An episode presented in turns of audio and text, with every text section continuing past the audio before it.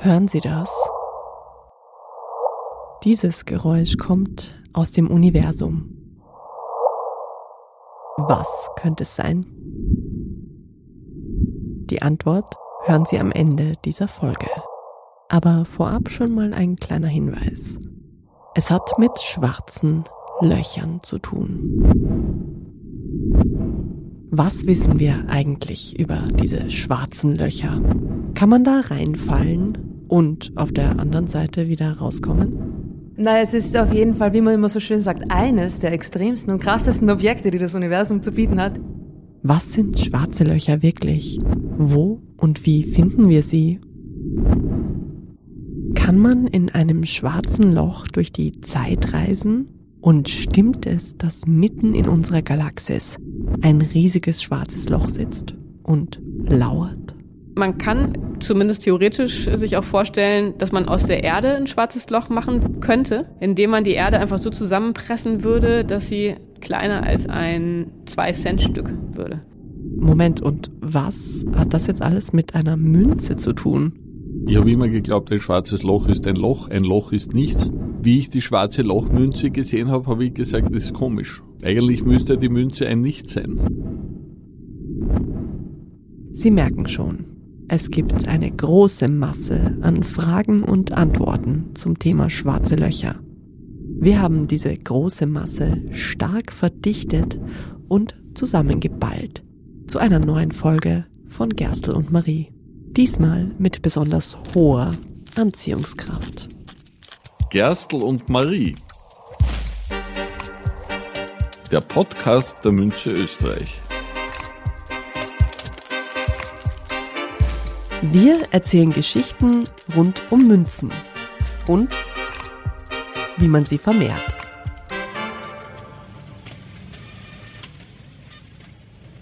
Manchmal braucht man etwas ganz Kleines, um etwas sehr Großes zu erklären. Also, wie war das gerade? Die Erde müsste so klein sein wie eine 2-Cent-Münze und dabei ihre Masse behalten, dann wäre sie ein schwarzes Loch. Über Münzen sprechen wir später noch. Jetzt merken wir uns erstmal eine große Masse auf kleinem Raum. Diesen Gedanken, den brauchen wir in dieser Folge nämlich noch ein paar Mal. Genau damit können wir, auch ohne das Gehirn von Einstein zu haben, vielleicht verstehen, wie das so funktioniert mit diesen schwarzen Löchern im Universum.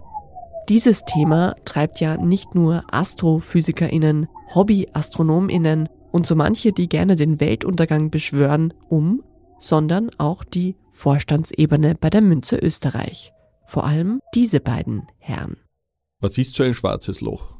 Naja, ein schwarzes Loch im kosmologischen Sinne ist einmal auf jeden Fall klassisch bekanntes Himmelskörper. Ein schwarzes Loch heißt schwarzes Loch, weil es nichts mehr von sich gibt, also vor allem kein Licht, aber auch sonst keine Strahlung und das hat einen ganzen Haufen physikalische Gründe, die ich also so über die Grundrechenarten hinaus als Physiker schon ein bisschen erklären kann, wenn es gewünscht ist. Ich darf vorstellen, Magister Gerhard Stasig, Generaldirektor der Münze Österreich und Dr. Manfred Matzinger-Leopold, Vorstandsdirektor bei der Münze Österreich kommt ja nicht so oft vor, dass man die Vorstandsebene beim Vier-Augen-Gespräch belauschen kann. Aber diesmal machen wir eine Ausnahme. Vielleicht ganz kurz, dass wir uns sozusagen die Kompetenzen klären. Der Manfred ist der, der in den Grundrechnungsarten schwächer ist. Das ist meine Stärke, die endet aber auch dort. Dr. Manfred Matzinger-Leopold ist heute der Vorstandsdirektor der Münze Österreich, aber früher einmal hat er Physik studiert. Und deshalb wird er sich im Laufe dieses Gesprächs so manche irritierte Frage von seinem Gesprächspartner Magister Gerhard Stasig gefallen lassen müssen. Wieso kann ein Loch ein Körper sein? Naja, wir nennen das Loch, das ist eine relativ singuläre, sehr kleine Masse. Loch nennt man es deshalb, weil wenn man die Helligkeiten anschaut, es halt einfach wie ein Loch ausschaut, weil dort nichts, keine Strahlung herkommt. Aber es ist schon was dort. Also die Physiker lügen. Es ist kein Loch. Man nennt es halt Loch, um ein umfangförmiges Bild zu haben. Das bezieht sich auf die Strahlung, die abgegeben wird, nicht auf die Masse. Aber es sollte eigentlich schwarzer Haufen heißen. Schwarzer, sehr kleiner, sehr komprimierter, ziemlich schwerer Haufen. Aber Haufen. Würde ich durchgehen lassen. Das ist schon wieder so eine Physikersache. Ja.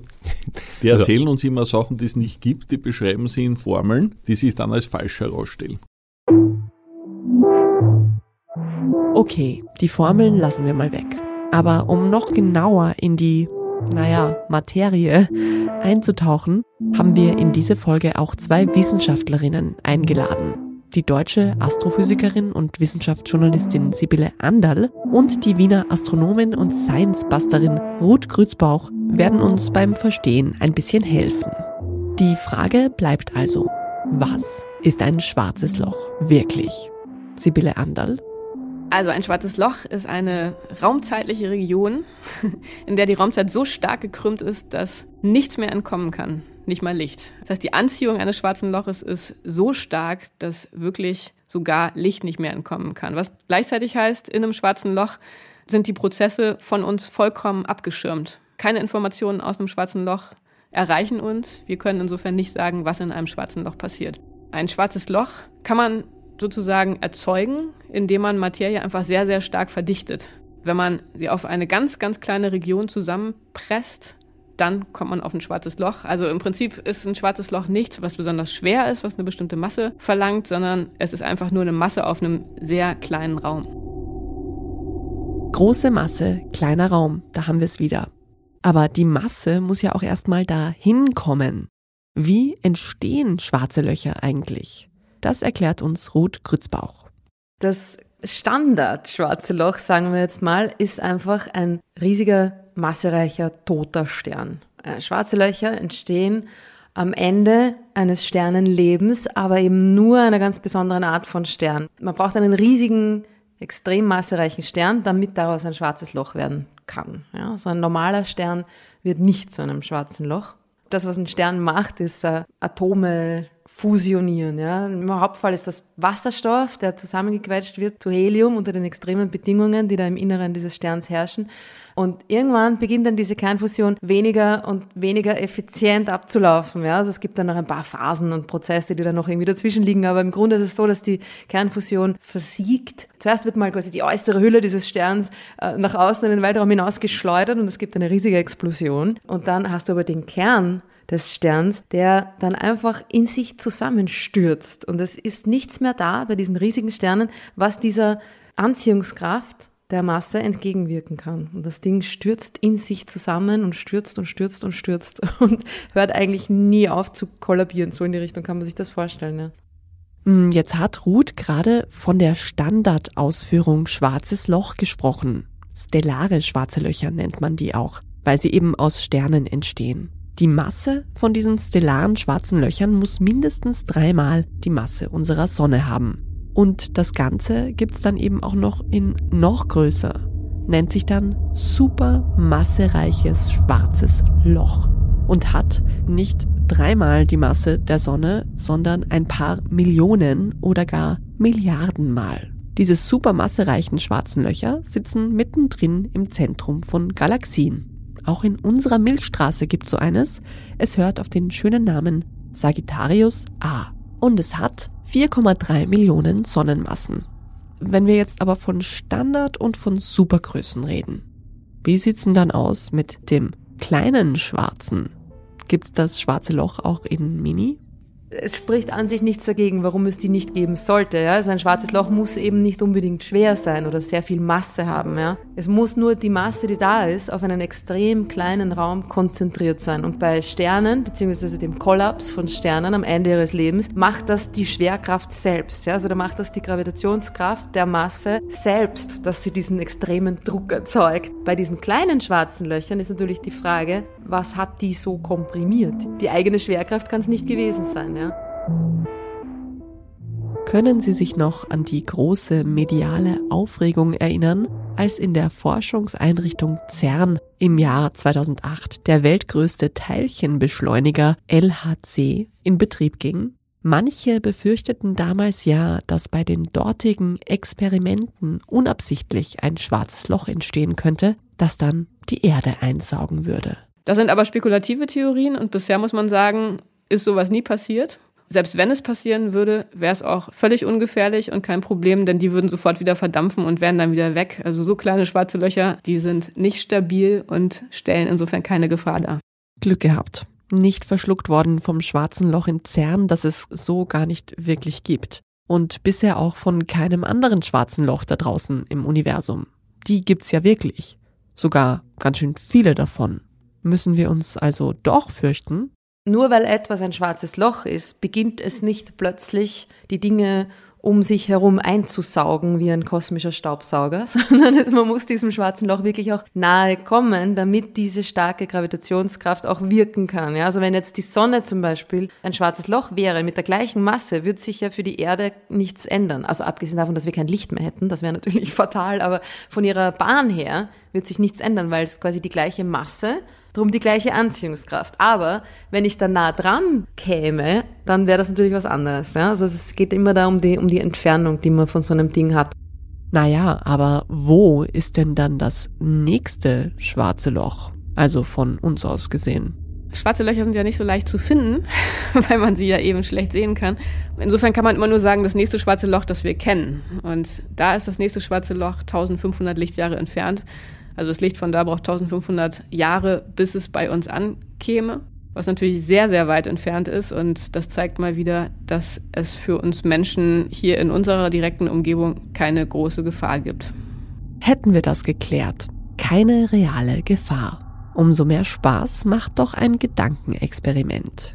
Nehmen wir also an, wir hätten es irgendwie geschafft, hinaus in den Weltraum zu fliegen und die riesige, unvorstellbar große Entfernung bis zum nächsten schwarzen Loch zurückzulegen.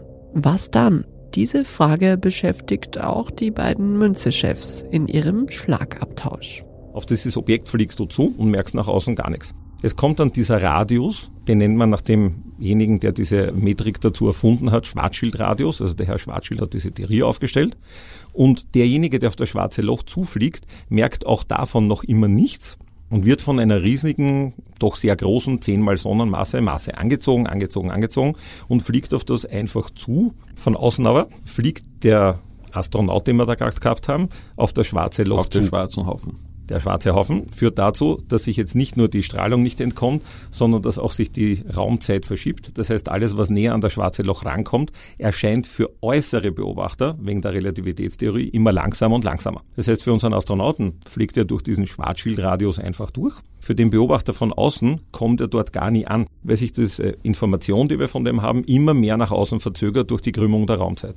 Das heißt, er kommt eigentlich an diesen Schwarzschildradius schon gar nie wirklich an. Dahinter wäre einfach weg und könnte keinen Pieps mehr von sich geben. Aber dahinter gibt es ja gar nicht. Bei Hinterm- einem Haufen. Hinterm Schwarzschildradius. Ich verstehe gar nichts mehr. Okay, okay, langsam. Um das schwarze Loch herum ist also der Schwarzschildradius. Manche sagen dazu auch Ereignishorizont. Vielleicht haben Sie das ja schon mal gehört. Was ist das jetzt genau, Sibylle Anderl? Ja, der Schwarzschildradius ist sozusagen die Größe des schwarzen Lochs. Dieser Radius, der hängt von der Masse ab. Das heißt, wenn man ein sehr schweres schwarzes Loch hat, dann ist es auch sehr groß. Und wenn man ein leichtes schwarzes Loch hat, dann ist es sehr klein. Jenseits des Radius erreicht uns keine Information mehr. Also sobald etwas oder auch das Licht diesen Radius überschritten hat, ist es sozusagen weg im schwarzen Loch geschluckt. Und spätestens jetzt wird es relativ. Denn was beim Überschreiten des Schwarzschildradius passiert, ist nicht mehr für alle Beteiligten dasselbe. Zeit und Raum beginnen sich zu krümmen. Oder kurz gesagt, hä? Zurück zu Magister Gerhard Stasig, Dr. Matzinger Leopold und ihrem fiktiven Astronauten. Ist der jetzt im schwarzen Haufen oder nicht? Der landet aus seinem eigenen Bild im schwarzen Haufen. Na, aber wirklich. Also nicht nur aus seinem eigenen Bild, sondern er landet wirklich im schwarzen Haufen. Oder bildet er sich das nur ein? Hm, das ist eine gute Frage. Man muss da wirklich aufgrund der Relativitätstheorie die zwei Sichten unterscheiden. Im Innenverhältnis, also sprich der Astronaut in seinem Kopf und in seiner Zeit und in seinem Raum, fliegt auf dieses Ding zu, wird immer stärker angezogen Wird immer schneller wird immer schneller und das war's für ihn. Also so wie wenn er einfach und dann klebt er im schwarzen Haufen. fällt. Das ist ein Stückerl Haufen. Wirklich. Ein wirklicher kleiner schwarzer Haufen. Also das bildet er sich nicht ein, das ist so. er wird sich dann nichts mehr anbilden können, was es mit Genau. Gehirnneurologie zu tun hat, also nach kürzerer Zeit, aber im Prinzip ja, und das war's. Nach außen, und jetzt entstehen diese zwei relativistischen Bilder, nach außen durch die Zeitverschiebung ist die wegen der Gravitation so stark, dass nach außen dieser Schwarzschildradius, wo dann auch keine Information mehr rauskommt, so eine Barriere ist, äh, dass ich nach außen den stürzenden Astronauten wahrnehme. Seine Zeit wird von mir immer langsamer wahrgenommen und am Schwarzschildradius wäre er unendlich langsam. Das heißt, er wird ihn gar nie erreichen. Aber das System hin oder her, er ist drinnen. Im Eigensystem du ist hast er gesagt, drinnen. er ist drinnen. Im Eigensystem Er ist ist er drinnen. zerstört. Ich kann ihn nicht mehr herausholen. Im Eigensystem stimmt das. Im Außensystem braucht er für diesen Schritt bis zu diesem sogenannten Schwarzschildradius zu kommen, so lange, dass es niemand erwarten kann, weil es einfach Ja, aber er äh, ist ja schon tot. dauert. In seiner eigenen Zeit, ja. Die beiden Zeiten finden nicht gleichzeitig statt. Das ist, glaube ich, das Schwierige an der Vorstellung. Und das ist ja auch das, was die Relativitätstheorie besagt. Ich kann keine absolut gültigen Aussagen treffen über die Raumzeit, über das, was da passiert. Das ist immer alles extrem abhängig davon, von welchem Standpunkt aus und mit welchem Bewegungszustand ich das sehe oder, oder diese Aussage mache. Ja? Wenn ich mich sehr schnell bewege, vergeht meine Zeit anders als deine. Ja? Also die Bewegung, es geht um die Beschleunigung. Wenn ich mich sehr stark beschleunige, also immer schneller werde, vergeht meine Zeit langsamer. Und genauso wie mit der Beschleunigung ist das halt auch mit der Anwesenheit von viel Masse. Ja? Das ist ja Masse beschleunigt eine andere Masse und dadurch wird auch die Zeit verändert. Das heißt, ich kann entweder, wenn ich mich sehr, sehr schnell bewege, kann ich diese Veränderung der Zeit feststellen oder wenn halt eine sehr, sehr große Masse nah an mir dran ist. Ja. Dass man also im schwarzen Loch durch die Zeit reisen kann, stimmt so nicht ganz. Die Zeit verhält sich dort nur einfach ganz anders, als wir es gewohnt sind. Man nennt das dann Zeitdilatation, also die Zeit wird quasi gedehnt oder gestaucht, je nachdem. Und äh, es ist alles aber immer relativ. Es kommt darauf an, für wen.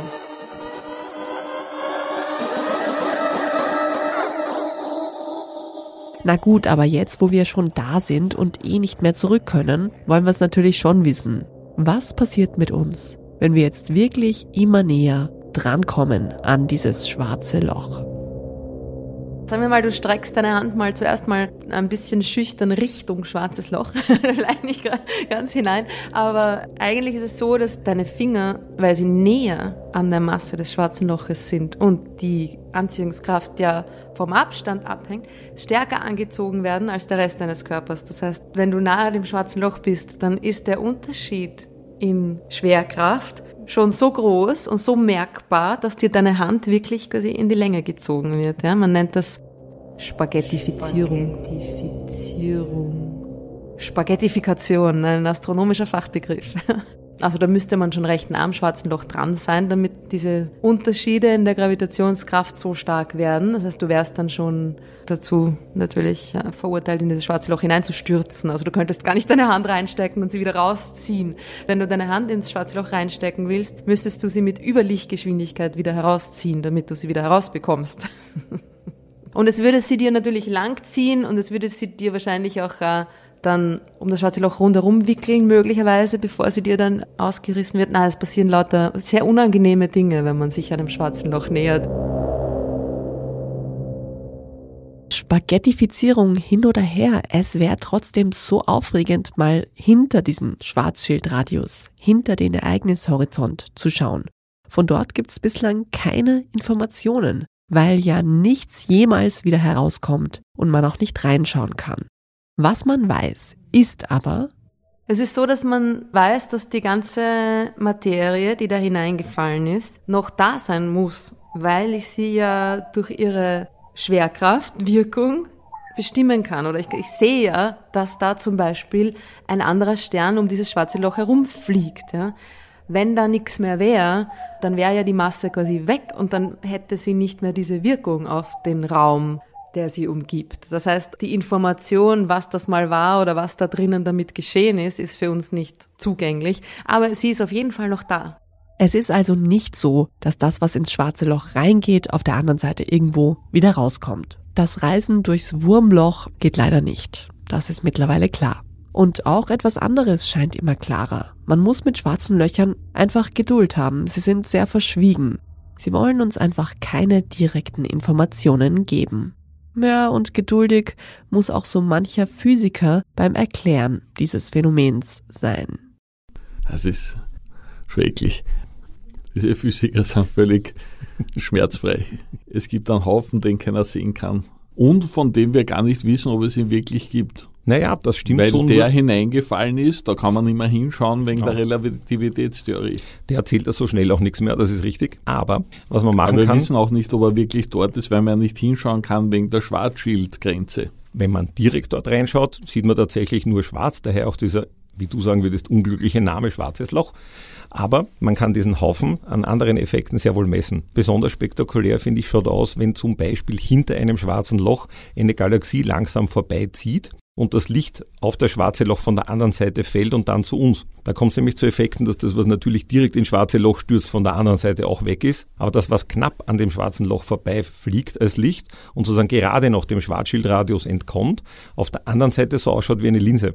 Weil das Licht, das von einem Punkt von hinten kommt, kann dann rechts vorbeigebogen und links vorbeigebogen und oben und unten vorbeigebogen sozusagen wie eine Linse wirken. Und man sieht sozusagen durch das schwarze Loch ein wenig um diese Raumkrümmung hinter das schwarze Loch. Aber es ist ein schwarzer Haufen. Das ist ein schwarzer Haufen, der Licht biegen kann und daher dort sein muss. Das geht so ein bisschen nach dem Effekt, ich steig dir auf die Zehen und du schließt daraus, mich gibt's. Woher wissen wir wirklich, was wir wissen? Wie finden wir im unendlichen Universum überhaupt Löcher in der Raumzeit? Sehen kann man sie ja nicht.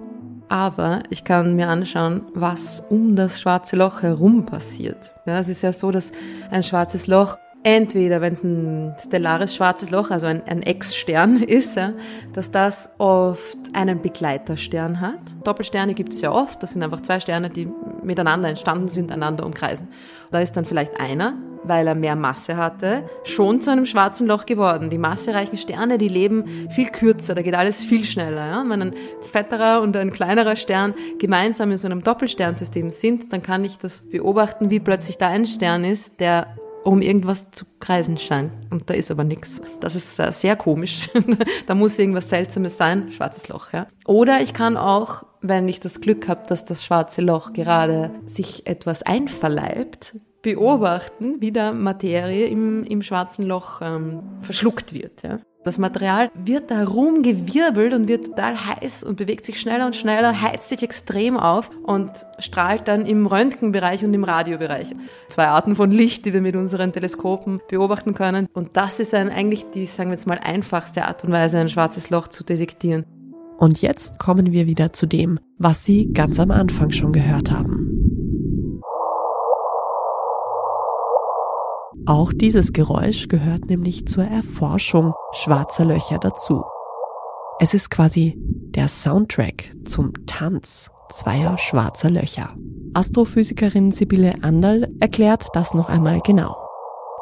Wenn zwei schwarze Löcher in gegenseitiger Nachbarschaft existieren, dann ziehen sie sich auch gegenseitig an. Und insofern hat man dann so eine Art Tanz der schwarzen Löcher. Die wirbeln umeinander, nähern sich immer mehr einander an, schließlich verschmelzen sie und werden zu einem großen schwarzen Loch. Was ein unglaublich gewaltiges Ereignis ist, eben weil die Massen so groß ist, weil die Raumkrümmung so groß ist.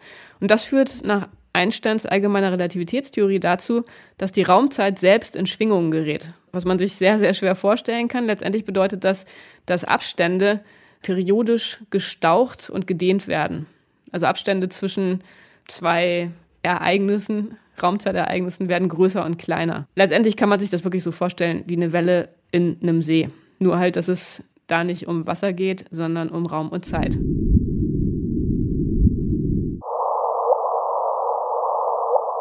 Das sogenannte LIGO oder LIGO, das Laser Interferometer Gravitationswellenobservatorium mit zwei Standorten in den USA, hat 2015 erstmals diese Gravitationswellen aus dem All auf der Erde nachweislich gemessen und hörbar gemacht. Eine kleine wissenschaftliche Sensation. Aber bei weitem nicht die einzige im Zusammenhang mit schwarzen Löchern. 2019 ist Forschern tatsächlich das erste Bild von einem schwarzen Loch gelungen.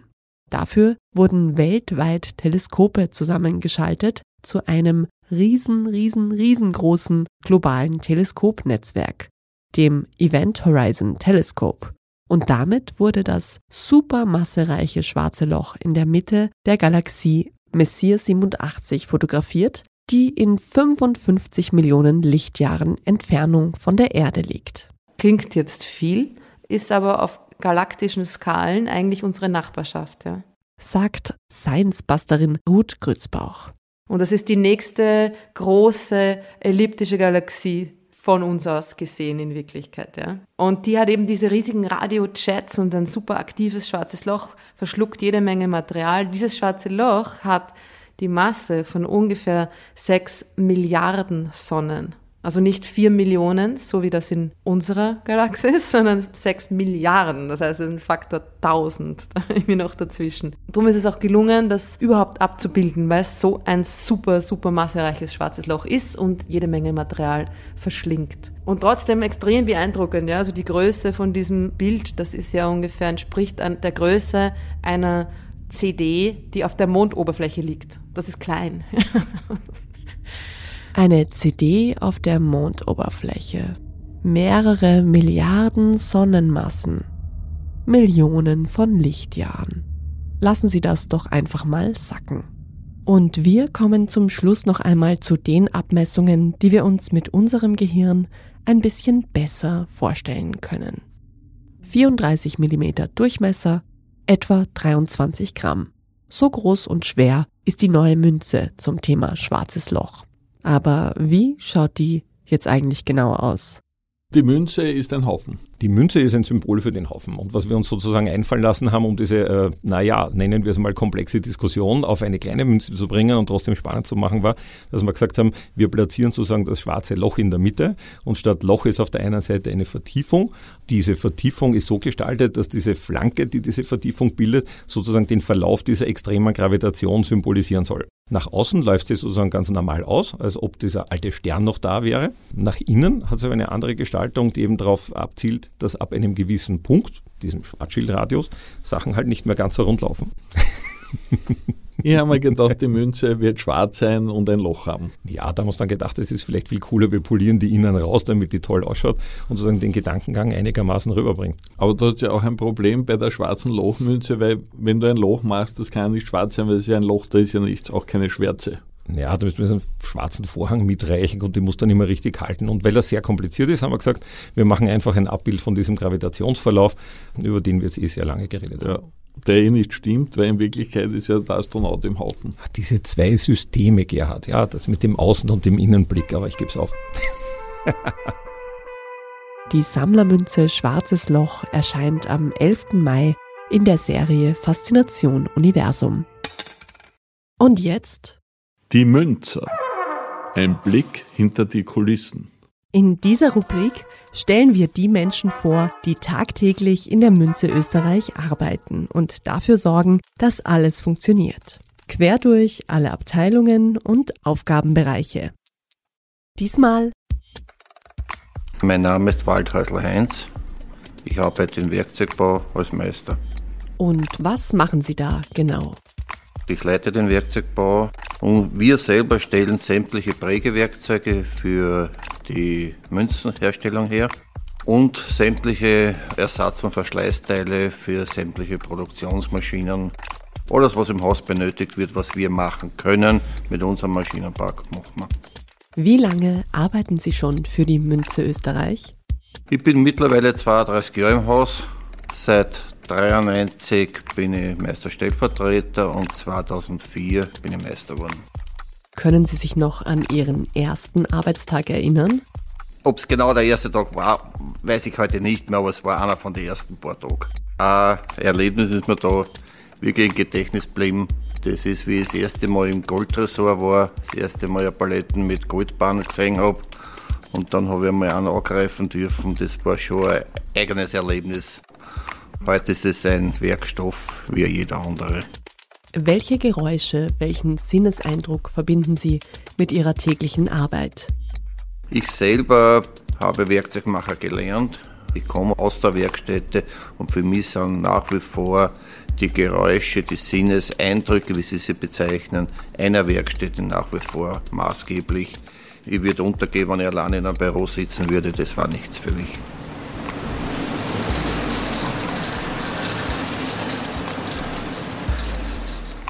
Welche Münzen sind für den Werkzeugbau die größte Herausforderung?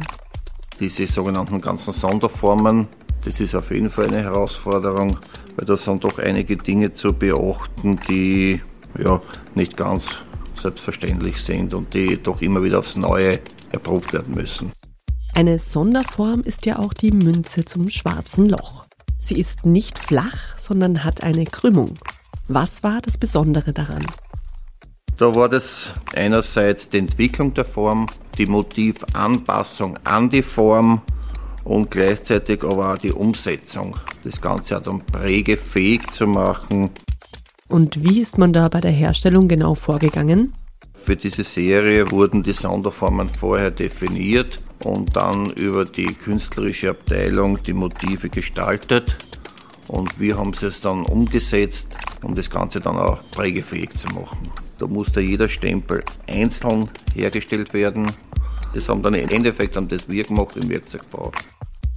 Welche Anekdote aus 32 Jahren bei der Münze Österreich erzählen Sie oft und gern? Ja, eine gibt es da. Das war irgendwann in den 90er Jahren, ich kann es jetzt nicht mehr genau sagen, 95, 96, 97 war das.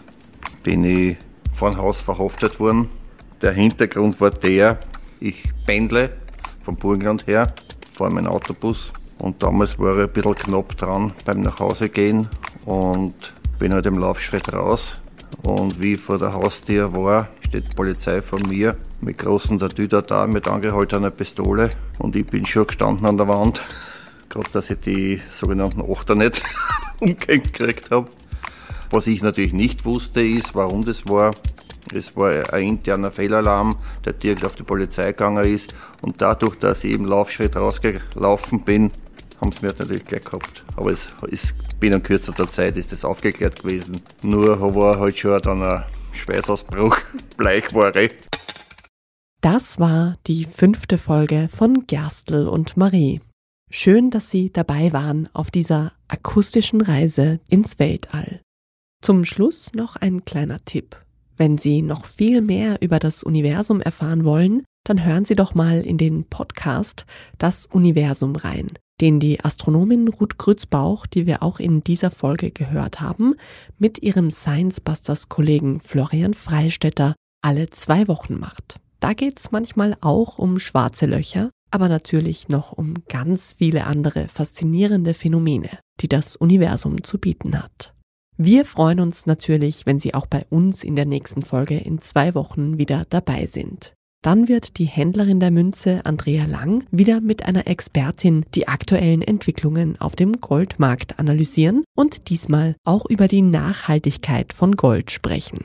Bis dahin abonnieren Sie Gerstl und Marie gerne, um keine Folge zu verpassen. Hinterlassen Sie uns eine Bewertung und, wenn Sie mögen, teilen Sie diesen Podcast mit anderen Interessierten. Vielen Dank fürs Dabeisein. Bis zum nächsten Mal. Baba und auf Wiederhören.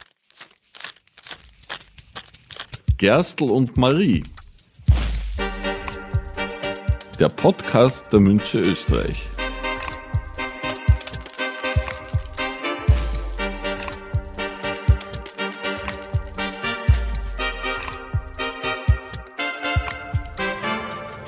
Produktionsleitung Jeanne Drach. Konzeption Jeanne Drach, Anna Moore und Andrea Lang. Moderation und Redaktion Anna Moore. Sounddesign Jeanne Drach. Dieser Podcast wurde produziert von Oh, wow.